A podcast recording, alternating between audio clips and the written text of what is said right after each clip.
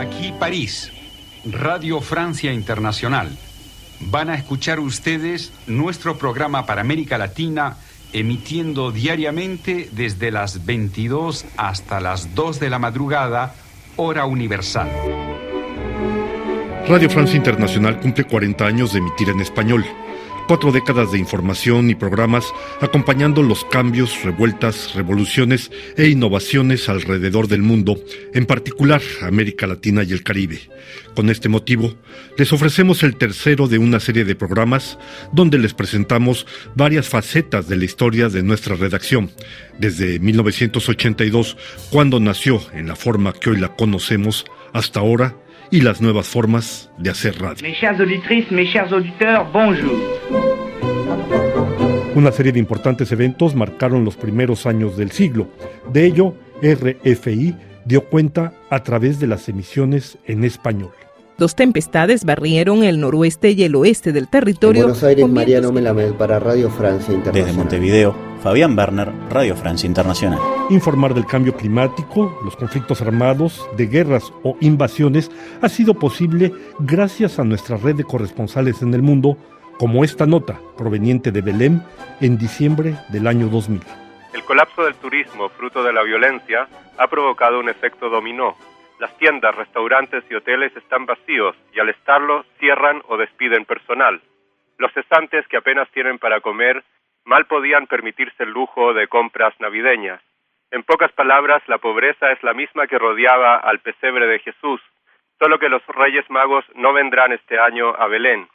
Para colmo, las noticias que nos llegan desde Washington dicen que la primera rueda de negociaciones ha culminado sin resultados positivos. Feliz Navidad, pues, desde Tierra Santa, Rami Burgas para Radio Francia Internacional.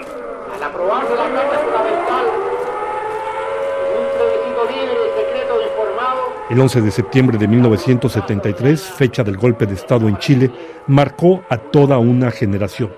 Otro 11 de septiembre, en 2001, cambiaría el mundo. And we heard a big bang, and then we saw smoke coming After out, and burning everybody for started 53 running out, and we minutes, saw the plane the on South Tower collapsed in 11 There was seconds. smoke everywhere, and people were jumping out the windows. Todos los periodistas del mundo recuerdan dónde estaban ese día y lo que hacían. Yo estaba en una reunión Alejandro Valente, jefe del servicio en español en esos años. y nos empiezan a llegar las noticias que había habido un avión que se había estrellado contra una torre en Nueva York.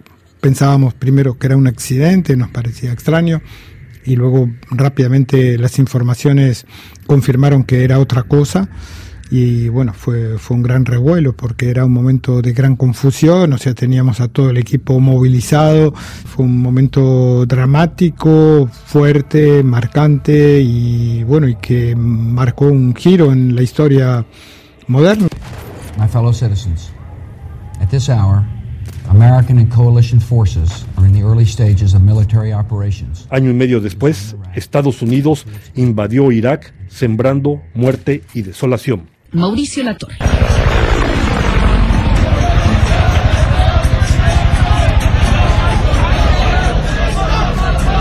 Es el 9 de abril. Tras varios intentos fallidos y ante las cámaras de televisión de todo el mundo, las tropas estadounidenses tumban la principal estatua de Saddam Hussein en pleno centro de Bagdad.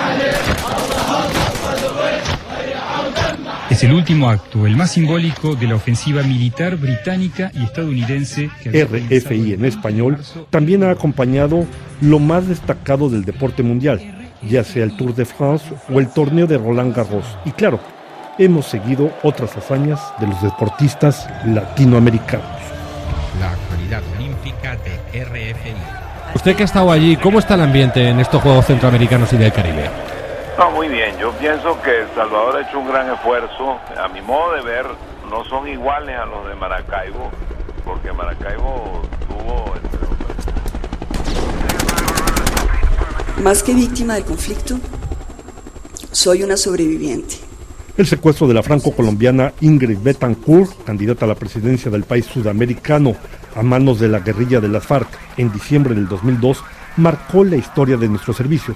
Muy pronto, y hasta su liberación, en julio del 2008, RFI fue una puerta de comunicación entre ella y el mundo exterior, a comenzar por su familia. La familia de Ingrid Betancourt vienen a verme y me dicen Alejandro Valente, jefe del servicio en español en esos años. Sabemos por testimonios de algunas personas que estuvieron detenidas y que fueron liberadas que Ingrid escucha regularmente RFI y me dicen pensemos cómo podemos ayudarla. Y ahí la idea que surgió un poco fue la posibilidad de que los hijos comenzaran a hacerle llegar mensajes. Luego eso causó mucho impacto aquí en Francia. El propio presidente en la época Nicolás Sarkozy lo hizo a través de nosotros. Hugo Chávez, o sea, hubo muchas figuras que que desfilaron por nuestra antena para tratar de mantener el ánimo y las ganas de Ingrid Betancourt de, seguir ah, soportando lo que estaba soportando. El primer mensaje se transmitió el 7 de diciembre del 2007. Entonces este es un mensaje para Ingrid Betancourt. Mi mamita linda de mi alma. Sabes, te llevo en mi corazón todo el tiempo. Espero que te estés cuidando, que comas bien es muy importante, mamita. Loli y yo te necesitamos demasiado. Tienes que seguir llena de esperanza, mami. Las cosas se mueven. Eres la mejor mamá del mundo. Y soy la hija más orgullosa de este planeta. Te adoro. Mucha fuerza, mami. Por favor, cuídate. Por favor. Muchas gracias a Francia Internacional por la oportunidad. Te amo, mami que sí, la puerta de la paz tiene que seguir abierta permanentemente. En medio de la selva colombiana, cubriendo lo que sería un histórico momento para Colombia y para el mundo. Mauricio Latorre. Los titulares en este lunes 7 de julio. Ingrid Betancourt, invitada especial de Radio Francia Internacional, la ex rehén de las FARC. Ingrid Betancourt, para nosotros es un placer tenerla aquí en, en Radio Francia Internacional. Para mí también, Carlos. Eh, un gran placer sobre todo porque ustedes me acompañaron durante muchos años difíciles, que yo los oía y ustedes eran mi puente con el mundo, así que es un placer oírlos. Eso era lo primero que le iba a preguntar. ¿Qué supuso Radio Francia Internacional durante ese cautiverio? Para mí, bueno, primero fue la, oportunidad en ciertos momentos de oír la voz de mis hijos eh, que transmitían mensajes a través de Radio Francia. Fue también a través de Radio Francia que pude conocer al detalle eh, el apoyo de toda Francia, de todos los franceses, eh, para la liberación de los secuestrados colombianos, las movilizaciones.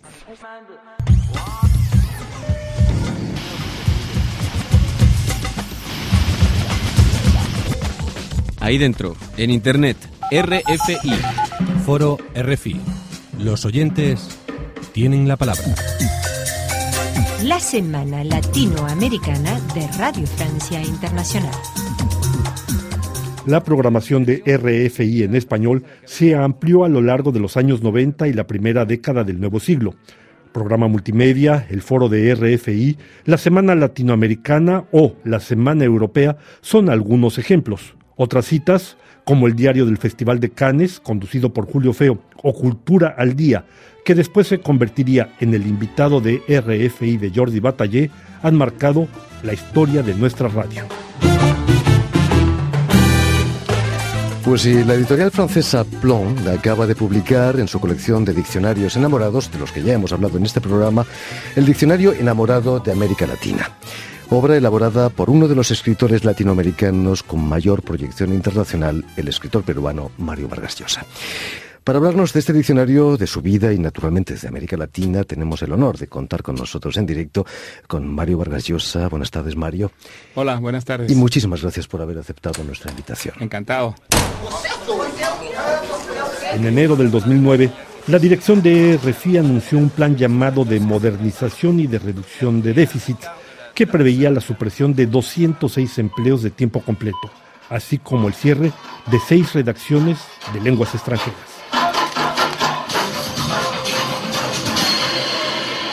Vous écoutez RFI Post, il est 10h30 à Paris. En respuesta, el 12 de mayo inició un movimiento de huelga que se extendió de manera total o parcial hasta el mes de septiembre. Julio Feo, secretario general de la instancia de negociación entre empresa y empleados en ese momento, evoca qué buscaba la dirección de entonces y cuál fue el resultado. Había que buscar otro terreno que fue el de las radios asociadas. Esa fue una estrategia que me parece correcta que, que se hizo, pero que fue luego eh, también atacada cuando quisieron destruir de nuevo las emisiones en la época del señor Pusillac y de Sarkozy. En este momento, eh, el argumento que daban precisamente es que esas radios asociadas no eran suficientemente importantes, que no había escucha. Entonces hubo una ofensiva para intentar cerrar estas emisiones. El plan que había era doble. Eh, transformar las lenguas en traductores, que no lo consiguieron. Y en el primer plan social que nos sometieron en el 2009, que corregimos la copia y perdieron en tribunales, los periodistas de lenguas no eran considerados periodistas. Es decir, que esa doble batalla la ganamos.